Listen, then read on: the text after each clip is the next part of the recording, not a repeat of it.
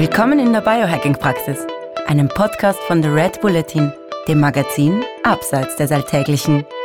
Hol dir hier Woche für Woche die besten Tipps für dein besseres Leben, für deine Gesundheit und für deine Performance vom Biohacking-Profi Andreas Breitfeld.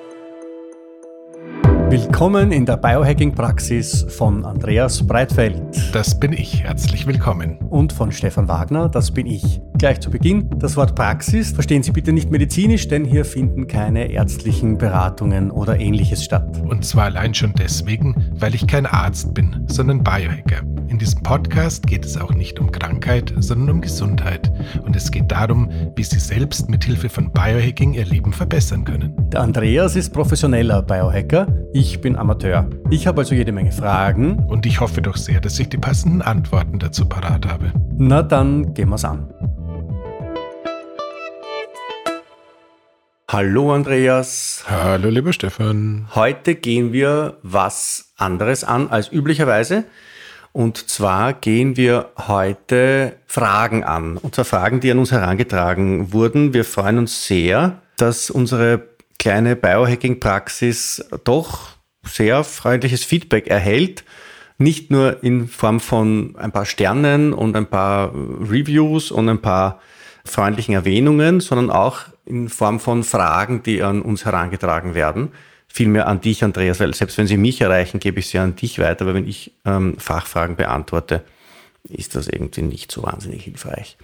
Ähm, ja, und da haben wir jetzt ein paar ausgesucht, von denen wir glauben, dass sie vielleicht ähm, mehr Leute interessieren könnten. Äh, und fangen wir gleich einmal an, oder? Frage 1. Da hat ein Fitnesscoach an dich geschrieben, Andreas, und zwar ein Diplom-Sportlehrer, Verzeihung, Verzeihung, Diplom-Sportlehrer, der sich mit Biohacking auseinandersetzt und den das fasziniert. Was er aber, wie er schreibt, nicht hinbekommt, ist, dass er sein viszerales Bauchfett deutlich reduziert. Jetzt hat er gelesen im Red Bulletin, dass du es geschafft hast, deinen Körperfettanteil auf unter 10% zu kriegen. Und der Diplomsportlehrer läuft Marathon und macht auch in seiner Ernährung schon ganz schön viel richtig aber trotzdem hängt ihm dieses Thema noch nach, beziehungsweise hängt es ihm vor, wenn wir vom viszeralen Bauchfett reden. Ähm, ja, Andreas, hast du einen Tipp, was man tut, damit das viszerale Bauchfett weggeht? Tja, sagen wir mal so grundsätzlich, ähm, Abnehmen ist so ein Thema, da könnte man ja 15.000 Jahre drüber reden. Es gibt so ein paar Ansätze, man müsste da jetzt zweimal nachgefragt haben, das haben wir in dem Fall nicht getan. Ähm, dieses viszerale Bauchfett ist tatsächlich so etwas, was äh, sehr viel Aufwand äh, bedarf. Äh, das Blöde ist tatsächlich, der Körper nimmt von oben nach unten ab. Das heißt, äh, so eine richtige Spotreduktion gibt es tatsächlich nicht, aber man kann das Ganze von drei bis vier Seiten nochmal versuchen, in die äh, Zange zu nehmen und da zumindest unser Leserbrief schreiben, der ähm, da auch eine relativ hohe Vorbildung äh, hat, ist das Ganze relativ einfach. Das erste, was ich tatsächlich anschauen würde, ist das Thema, wenn ich ohnehin schon Marathonläufer bin und Ausdauersportler bin, äh, nüchtern läufe in äh, Verbindung mit ähm, hinterher ein wenig intermittierenden Fasten anzusehen. Das wäre so eine, ähm, ja, nach wie vor gut funktionierende Mischung, dass du sagst, okay, wenn du es schaffst, in der Früh länger als 45 Minuten, idealerweise eine Stunde unterwegs zu sein, Intensität einigermaßen moderat hältst, die Kohlenhydrate sind nach einer halben Stunde weg, dann ist der Körper ohnehin gezwungen, auf Fett zu laufen und die Chancen sind relativ hoch, dass äh, man bei diesem Lipolyseprozess auch ins Bauchfett reingeht. Da wäre ich schon mal relativ entspannt, wenn du es dann noch schaffst, nach Leistungserbringung sechs bis ja, acht Stunden maximal nichts anzufassen, was äh, die äh, Glykolyse auslöst, könnte es durchaus sein, dass man ein bisschen was hinbekommt. Das nächste, was ähm, immer beliebter wird bei Leuten, die es eilig haben, ist tatsächlich ein etwas ausgedehnteres Fasten. Das heißt, äh, sowohl im Ausdauer als auch im Kraftsport sozusagen gibt es mehr und mehr äh, Kandidaten, die an den trainingsfreien Tagen fasten. Das heißt, an den Trainingstagen irgendwie gibt es Nahrung und an den anderen gibt es keine. Und auch damit lässt sich offensichtlich äh, deutlich mehr bewerkstelligen, als äh, du mit der Kalorien rein, Kalorien raus äh, Logik eigentlich vermuten würdest. Dazu kommen natürlich diese ganzen. Warte nur ganz kurz, ganz kurz. Du redest jetzt aber tatsächlich von einer quasi generellen Beschleunigung der genau, Fettverbrennung. Genau, und da, da muss man halt einfach sagen, äh, wir nehmen von oben nach unten ab. Die Fettdepots in den Bäckchen sind überschaubar. Die Fettdepots in den Schultern sind auch relativ äh, gering. Das heißt, die Wahrscheinlichkeit, dass man da relativ schnell im Bauchraum landen, ist schon relativ groß. Spezifischer ist es dann halt tatsächlich so, dass da, wo das Fett gelagert ist, auch die Entzündungsprozesse teilweise ein bisschen angeregt sind. Ähm, jetzt haben wir in einer der letzten Episoden ausgiebig das Thema Glycin behandelt. Lustigerweise scheint es auch so zu sein, dass Glycin diese entzündlichen Prozesse gerade im Bauchfett äh, zu reduzieren äh, neigt. Das heißt, da könnte man jetzt mit einer Gabe von äh, zweimal fünf Gramm Glycin noch einen weiteren äh, Versuch unternehmen, diese chronischen Entzündungen im weißen Bauchfett runterzufahren, was dann wiederum dazu beitragen würde, dass man das weiße Bauchfett schneller loswerden könnte. Okay. Dann ähm, Kälte, Heilkraft der Kälte, haben wir, glaube ich, schon gefühlt zwei bis drei Episoden inzwischen drüber gesprochen. Aber da gibt es tatsächlich was recht Nettes, recht Skurriles aus Amerika, was, wenn man wirklich so sagt, ich möchte partiell was verändern, kann man sich sowas kaufen oder man, man kann es auch im Endeffekt äh, mit äh, so medizinischen Kühlpads selber herstellen. Da braucht es entweder einen Cool Fatburner, das ist eine äh, Art äh, Weste mit Einschubtaschen, ähm, wo du dann so Kühlpads reinpackst. Die kannst du dir anziehen oder alternativ einfach mal schauen, was passiert, wenn du dir vier, fünf entsprechende elastische Kühlpads mit einem Handtuch großflächig um ähm, den Bauch befestigst und einfach mal so eine Stunde, eineinhalb, zwei Stunden diese lokale Kälte anschaust. Ähm, wir wissen zwar eigentlich, dass es für die Umwandlung von äh, braunem Fett in, äh, von weißem Fett in braunes Fett, Entschuldigung, diesem Schlottereffekt bedarf. Aber mhm. tatsächlich ist es schon so, dass diese lokalen äh, Kühlunterfangen schon auch äh, in doch einer Handvoll Studien eine strukturelle Veränderung äh, im Fett erzielt haben. Und selbst wenn man nur eine lokale erhöhte Stoffwechselaktivität an den Stellen, wo es kälter wird, induziert, könnte auch das noch ein bisschen helfen. Okay, das heißt also, ähm, wenn äh, unser Hörer das nächste Mal in der Früh ein Lauftraining absolviert, dann soll er das relativ moderat machen, allerdings im nüchternen Zustand und er soll auch nachher schauen, dass er mal eine Zeit lang nichts isst. Damit wird die Fettverbrennung einmal ordentlich angekurbelt. Ähm, was er darüber hinaus probieren soll, ist ein bisschen Glycin zu sich zu nehmen, zweimal fünf Gramm. Dann sollte er, aber wahrscheinlich nach dem Fasten, vermute ich mal, oder? Mhm. Und dann sollte er einmal probieren, wenn er das, wenn er das möchte, ein bisschen zu experimentieren mit so Kühlakkus, die er rund um die Problemzonen appliziert, oder? Genau. Aber er wird trotzdem wahrscheinlich vorher im Gesicht abnehmen und dann erst am Bauch das ist mehr oder minder, wie gesagt, ähm, dieses biologische Phänomen kann man eigentlich nicht aushebeln. Das ist in der Regel immer so.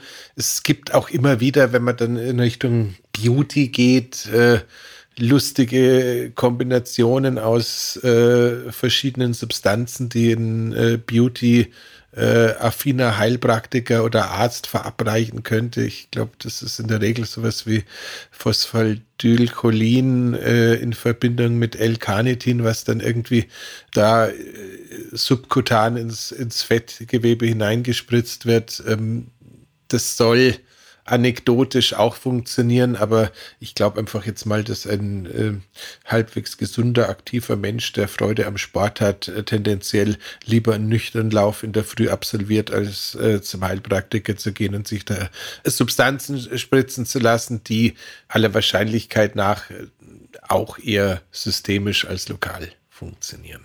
Okay. Gut, dann haben wir das mit dem viszeralen Bauchfett abgehakt, oder?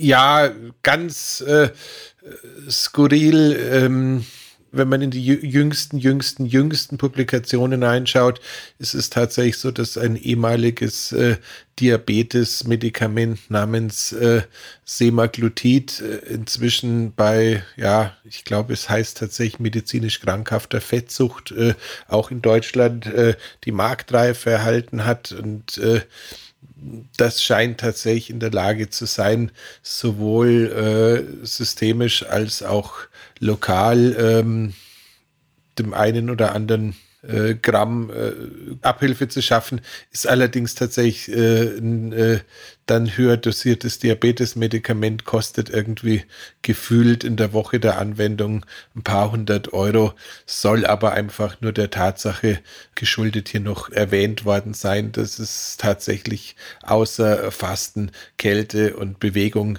halt auch noch andere Möglichkeiten gibt, äh, mit der man Gewicht modellieren Zu kann. Zu denen du allerdings nicht uneingeschränkt raten möchtest. Da ist in dem Fall Gott sei Dank eine relativ hohe Hemmschwelle. Äh, das sind äh, als ursprünglich Diabetes-Medikamente konzipierte, verschreibungspflichtige Produkte, die ein ähm, selbst vorsichtiger Arzt äh, sicherlich nicht jetzt zwingenderweise einem Menschen ähm, verschreiben würde, der jetzt gerade nur unter, in Anführungszeichen, ein bisschen, ein bisschen, Bauchfett äh, leidet.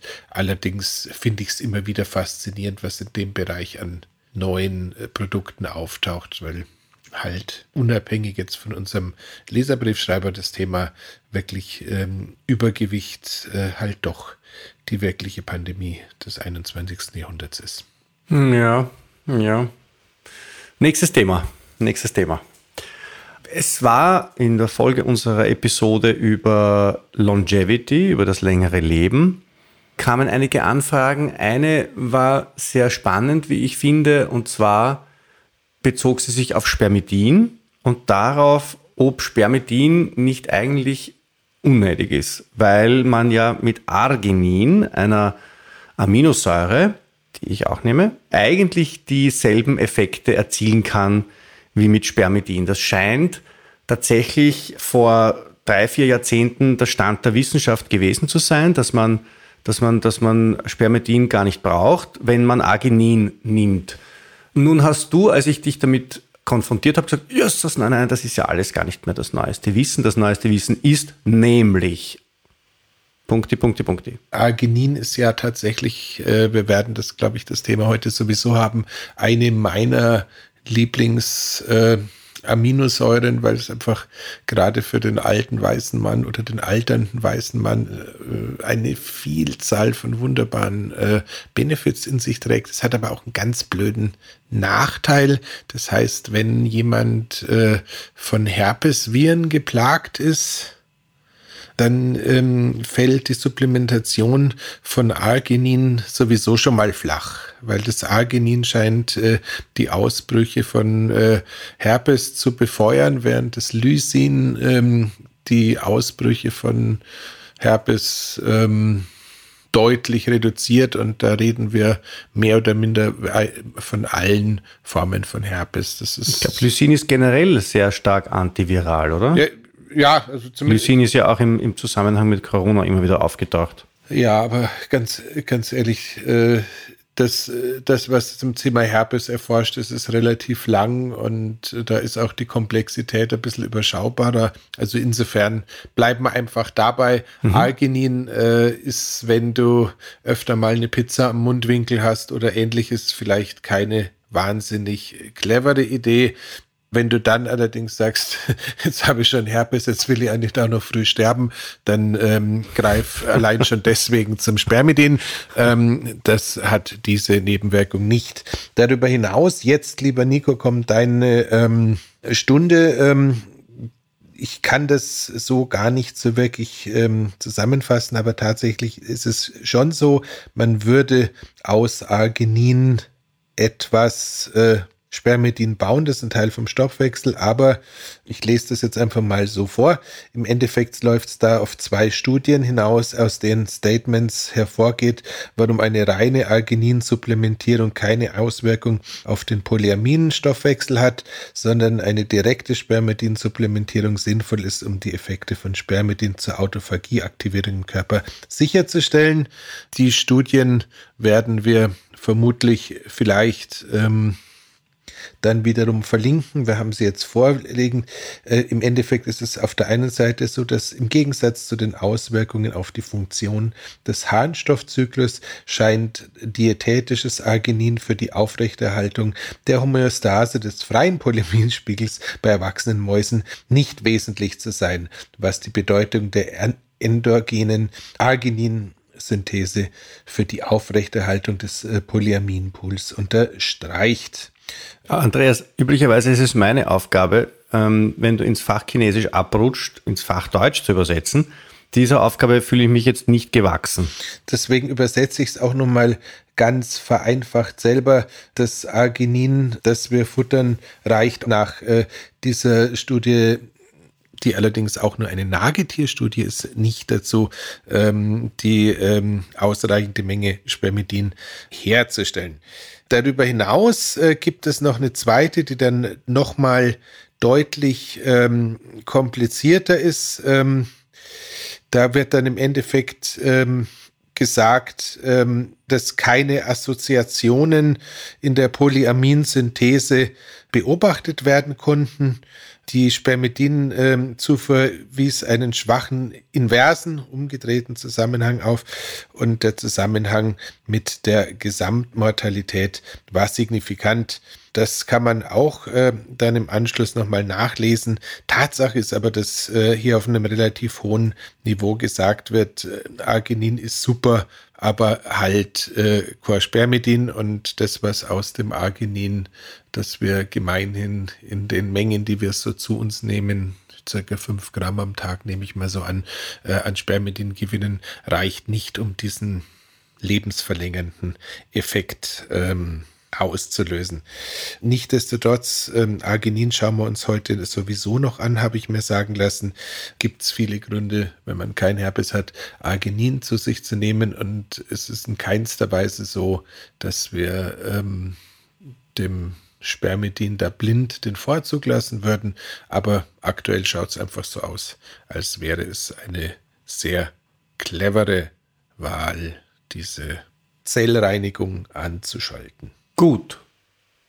Dann ist die Frage Arginin versus Spermidin geklärt. Es ist kein Versus. Nein, es ist ein Plus. Wie gesagt, vorausgesetzt, du hast nicht öfter mal irgendwas Non solum sed etiam.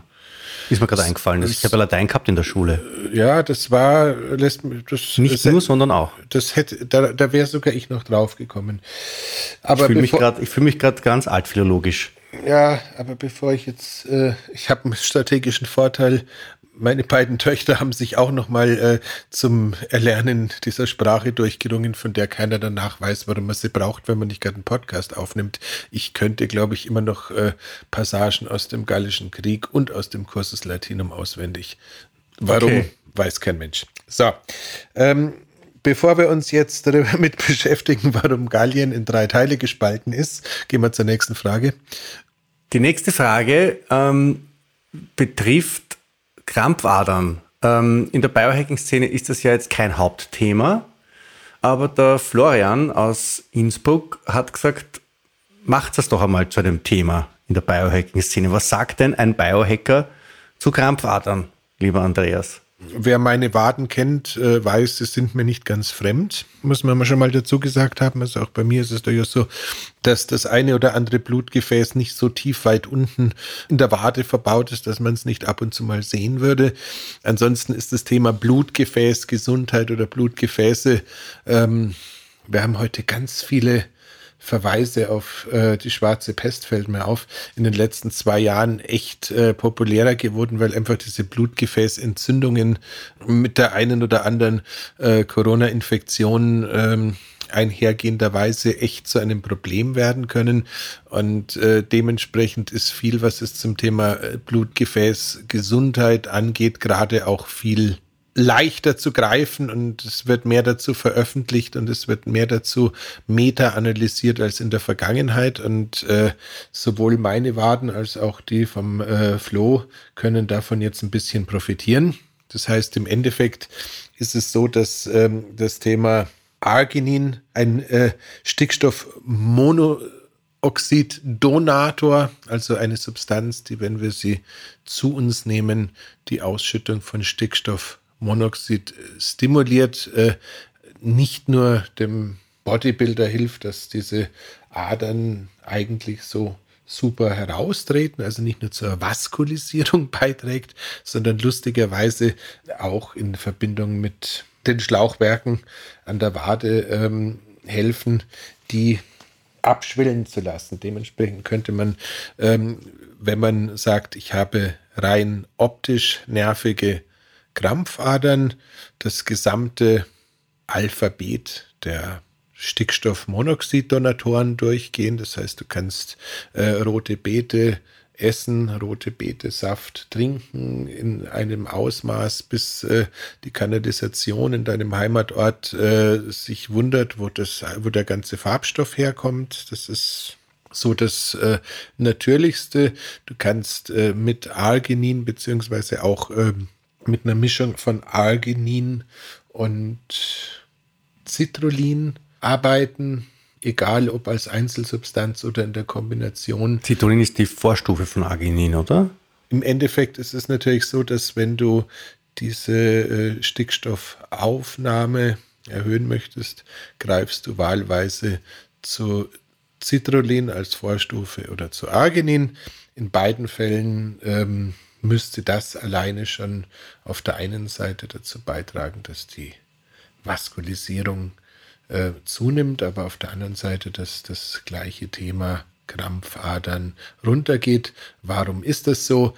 Das Stickstoffmonoxid hat eine wunderbare Wirkung auf die glatte Muskulatur und diese glatte Muskulatur entspricht eben auch äh, dem Endothelgewebe in den Krampfadern. Das heißt, da gibt es eine Beruhigung.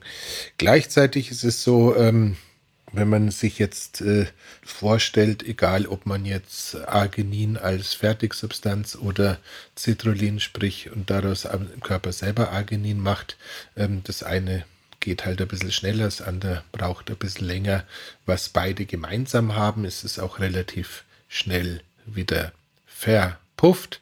Das heißt, ähm, wenn du die Krampfadern den ganzen Tag unter Kontrolle halten möchtest, wäre es sinnvoll, mehrmals am Tag äh, die Substanz zu sich zu nehmen und auch mit einem vernünftigen Antioxidant äh, gängigerweise so ein äh, Q10 oder ein anderes vernünftiges äh, Antioxidant, was auch für eine gewisse Zeit im Blut bleibt, ähm, zu ergänzen. Das ist zumindest Stand der Literatur und Stand meiner Warten etwas, was schon mal ganz gut funktioniert. Und dann, last but not least, würde ich äh, das Thema Natokinase äh, kurz in den Raum schmeißen.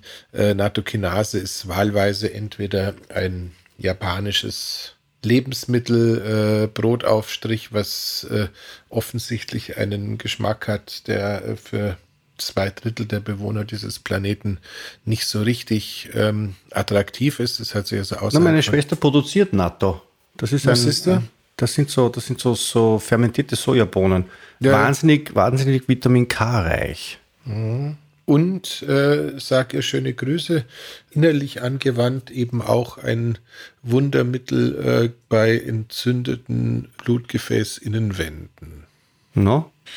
Da gibt es dann wiederum jetzt drei Standards. Das, der eine Standard ist das, das NKD 50 oder NKD 100. Dabei ist eben NKD wieder von irgendeinem Produzenten äh, sozusagen der Goldstand und der dritte Goldstandard, auf, Standard, auf den ich jetzt in Zukunft auch setzen würde, ist Stefan Wagners Schwester, weil wenn die das selber produziert, dann ist das sicherlich nochmal eine höhere ähm, Qualität und mit viel mehr Liebe gefertigt. Aber tatsächlich würde ich äh, rote Beete, Arginin, Citrullin, Antioxidants deiner Wahl und Natto mehr oder minder in einen Topf schmeißen. Beim Natto würde ich, äh, wenn man es als Nattokinase kauft, äh, tatsächlich über die Herstellerangaben mal hinausgehen und äh, mit 200 Milligramm zweimal am Tag, morgens und abends ähm, spielen.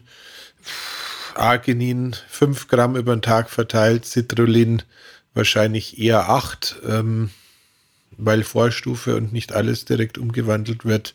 Rote Beete so lang, bis man es nicht mehr runterbringt. Und ähm, ich kann das aus eigener Erfahrung garantieren. Es gibt bei Rote Beete, egal in welcher Form, einen Moment, äh, wo man den Geruch in die Nase bekommt und freiwillig den Raum verlässt. Ich habe es ausprobiert.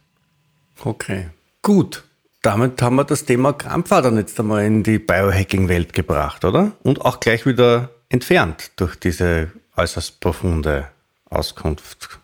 Ja, ähm, Stickstoffmonoxid ist einfach total spannend und äh, ich habe da gerade in vielerlei Hinsicht echt Spaß damit. Ähm, und dementsprechend hat es mich gefreut. Unser lieber Florian aus Innsbruck wird möglicherweise auch andere Benefits bemerken, wenn er Arginin und Citrullin einnimmt.